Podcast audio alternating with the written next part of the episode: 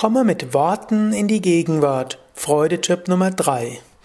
Namaste und herzlich willkommen zur 143. Ausgabe des Yoga Vidya Gelassenheit Podcasts, präsentiert von www.yoga-vidya.de.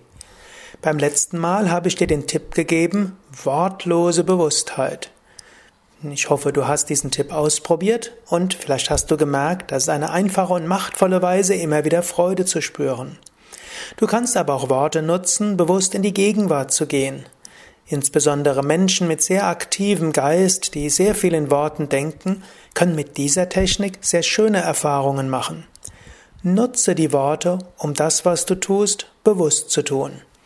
Zum Beispiel kannst du jetzt spüren, wie du einatmest und sagen, einatmen, ausatmen, einatmen, Ausatmen oder Bauchdecke nach vorne, Bauchdecke nach hinten, Bauchdecke nach vorne, Bauchdecke nach hinten.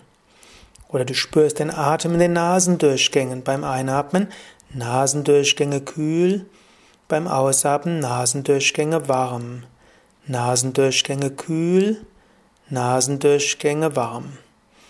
Wenn du gerade gehst, dann kannst du sagen, Linkes Bein nach vorne, rechtes Bein nach vorne, linkes Bein, rechtes Bein.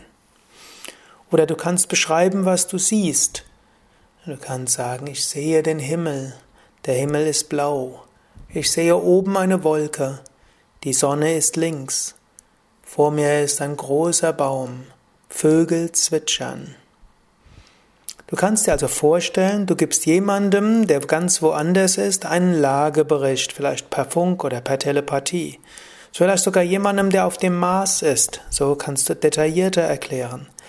Beschreibe das, was du wahrnimmst, was du siehst. Du wirst sehr viel bewusster sein. Und durch dieses sehr viel bewusstere Wahrnehmen wirst du aufmerksamer sein, du wirst die innere Freude spüren, und du wirst auch ein bewussteres Leben führen. Du wirst dich auch nicht so schnell von Dingen, die heute Morgen waren, aus der Ruhe bringen lassen und auch nicht von den Vorstellungen, die in der Zukunft sein werden. Natürlich ist es auch mal nötig nachzudenken, zu analysieren, zu vergleichen, zu beurteilen. Und es ist wichtig, deinen Geist auch mal in die Gegenwart zu bringen, um Freude zu erfahren. Für die nächste Woche und vielleicht für die nächsten Momente Versuche mit Worten in die Gegenwart zu kommen. Beschreibe das, was du jetzt wahrnimmst und was du jetzt tust.